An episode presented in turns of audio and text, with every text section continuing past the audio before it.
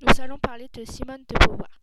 Simone de Beauvoir est née le 9 janvier 1908 à Paris et étant une famille aisée, elle a été scolarisée avec sa petite sœur Hélène à l'école de l'abbaye de Paris. En 1925, elle a obtenu son baccalauréat, puis elle a fait à Neuilly et plus précisément à Saint-Marie ses études supérieures pour devenir écrivaine. Ensuite, à la faculté des lettres de l'Université de Paris, elle rencontre Jean-Paul Sartre qui est lui-même philosophe et devient son compagnon. Ils sont tous les deux reçus au concours d'agrégation de philosophie en 1929. Jean-Paul Sartre voudrait l'épouser, mais elle a refusé car cela fait des obligations familiales et des corvées sociales comme le ménage que seules les femmes faisaient.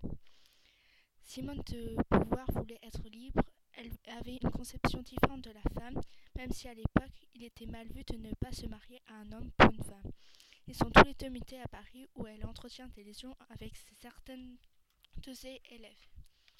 En 1943, son roman L'invité, parlant de sa relation triangulaire, a été un succès, et grâce à plusieurs romans, elle a pu obtenir l'indépendance financière, alors qu'à l'époque, cela était très rare que les femmes pouvaient avoir l'indépendance. Donc on voit bien que Simone de Beauvoir avait un mode de, de vie très libre et qu'elle était en avance sur son temps. En 1949, Simone de Beauvoir devient la philosophe du féminisme avec ses citations dans le roman Le deuxième sexe, qui défend l'égalité des sexes et sur le droit de la femme. Ce roman fait un grand scandale car avant les hommes avaient le pouvoir et que dans le livre on parle de l'avortement, de la maternité et du mariage. Donc ce livre est dédié aux femmes pour qu'elles prennent possession de leur destin.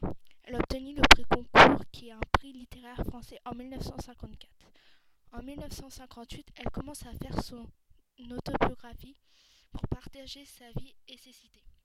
Cela pourrait alors faire changer la mentalité de l'époque car elle n'a pas la même conception de la femme et du couple. Exemple, son mode de vie est très libre. En 1971, elle a écrit le manifeste des 343 pour aider les femmes à obtenir le droit à l'avortement librement et gratuitement. Elle-même signe le manifeste avec les autres femmes qui ont tout avorté afin qu'aucune femme ne se fasse avorter dans des conditions illégales et donc qu'il n'ait plus de poursuites pénales. Elle décède le 14 avril 1986. Simone de Beauvoir s'est donc consacrée pour défendre les droits des femmes toute sa vie. Et pour finir, le matrimonio correspond à l'héritage culturel légué par les générations des femmes précédentes, comme Simone de Beauvoir qui s'est battue pour l'avortement des droits des femmes. Et en 2008, elle a reçu un prix pour le droit des femmes. Donc, elle restera dans la mémoire et dans l'histoire et à participer à l'amélioration des conditions de la femme.